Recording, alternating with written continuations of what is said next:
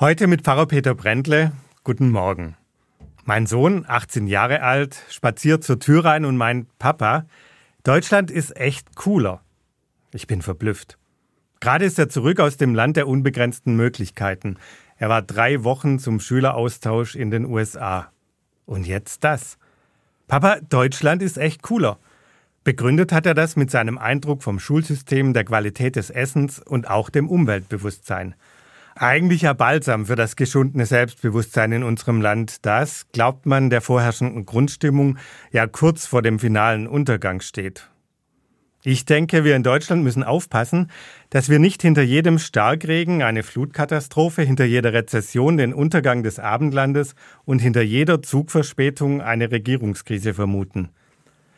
Die Probleme schön zu reden hilft nicht, aber sie katastrophal zu reden auch nicht.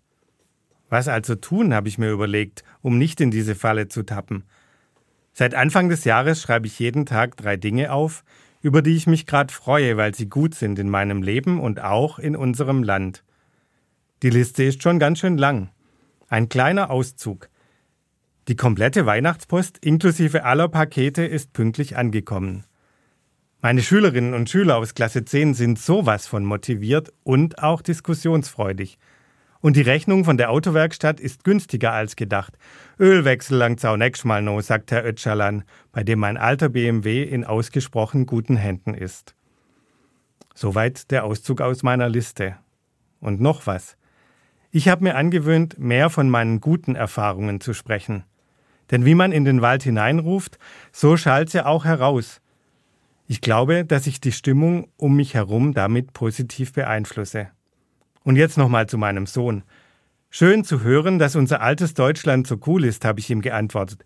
Aber die Vereinigten Staaten haben doch hoffentlich auch was zu bieten gehabt. Klar, meint er. Aber wie gut das Essen bei uns ist, das habe ich da erst so richtig gemerkt. Und wie viele Leute bei uns versuchen, was für die Umwelt zu tun, ist auch echt toll im Vergleich.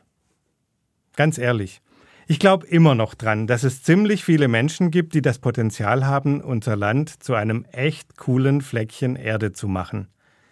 Pfarrer Peter Brändle von der Evangelischen Kirche in Wendlingen am Neckar.